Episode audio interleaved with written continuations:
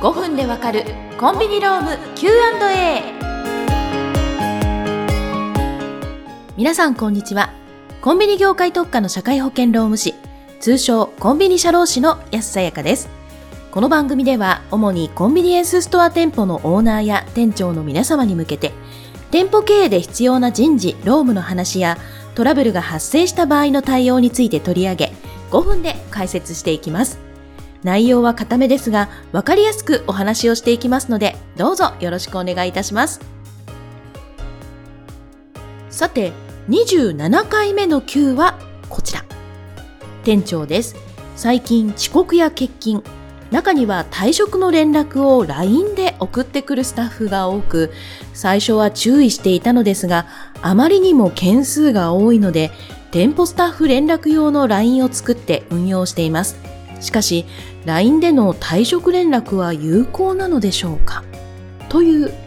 内容なんですが、こちら、LINE 連絡はルールを作って運用しないと店長が大変になってしまいます。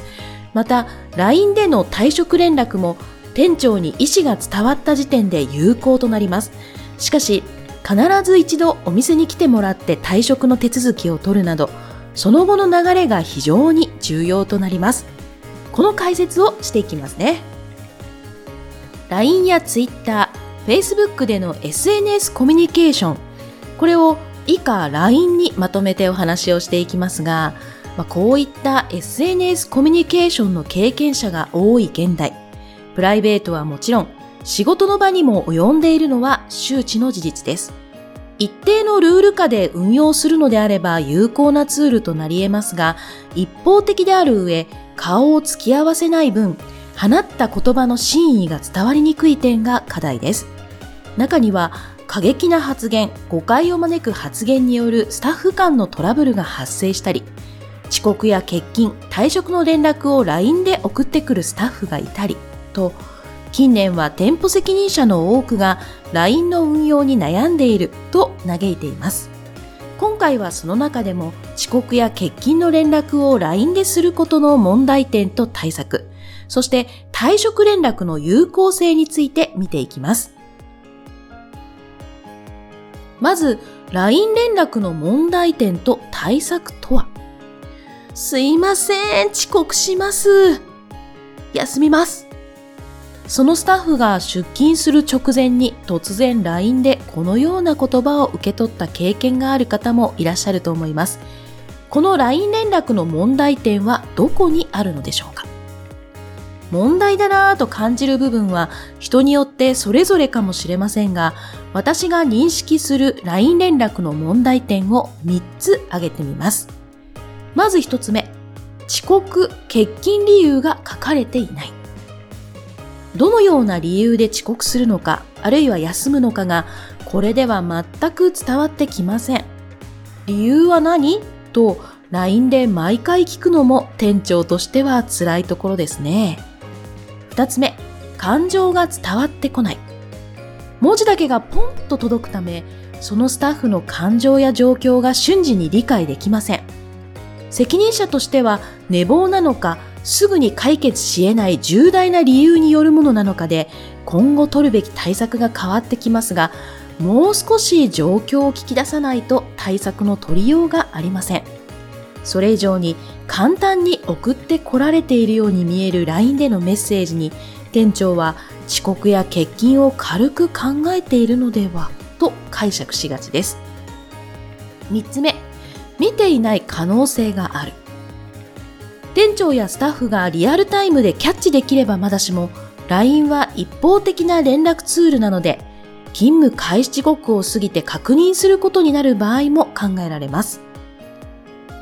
以上まとめると LINE は文字こそ届きますがそれだけではスタッフの本当の状況がわからないため店長は電話や対面など直接会話する以上にこまめなコミュニケーションを要求されることになります。LINE での連絡はダメということであれば、LINE での連絡を禁止、徹底することが必要ですが、これだけ SNS コミュニケーションが当たり前の時代となると、ある程度は容認の姿勢をとっていくことで、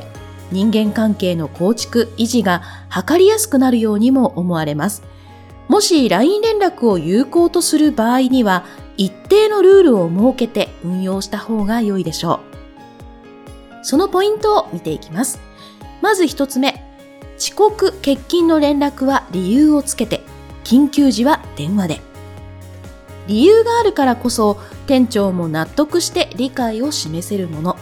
また、就業規則や就業ルールなどでも見られる理由なき遅刻、欠勤は無断遅刻、無断欠勤とし、処罰の対象となるというのをここでも有効に活用しましょう。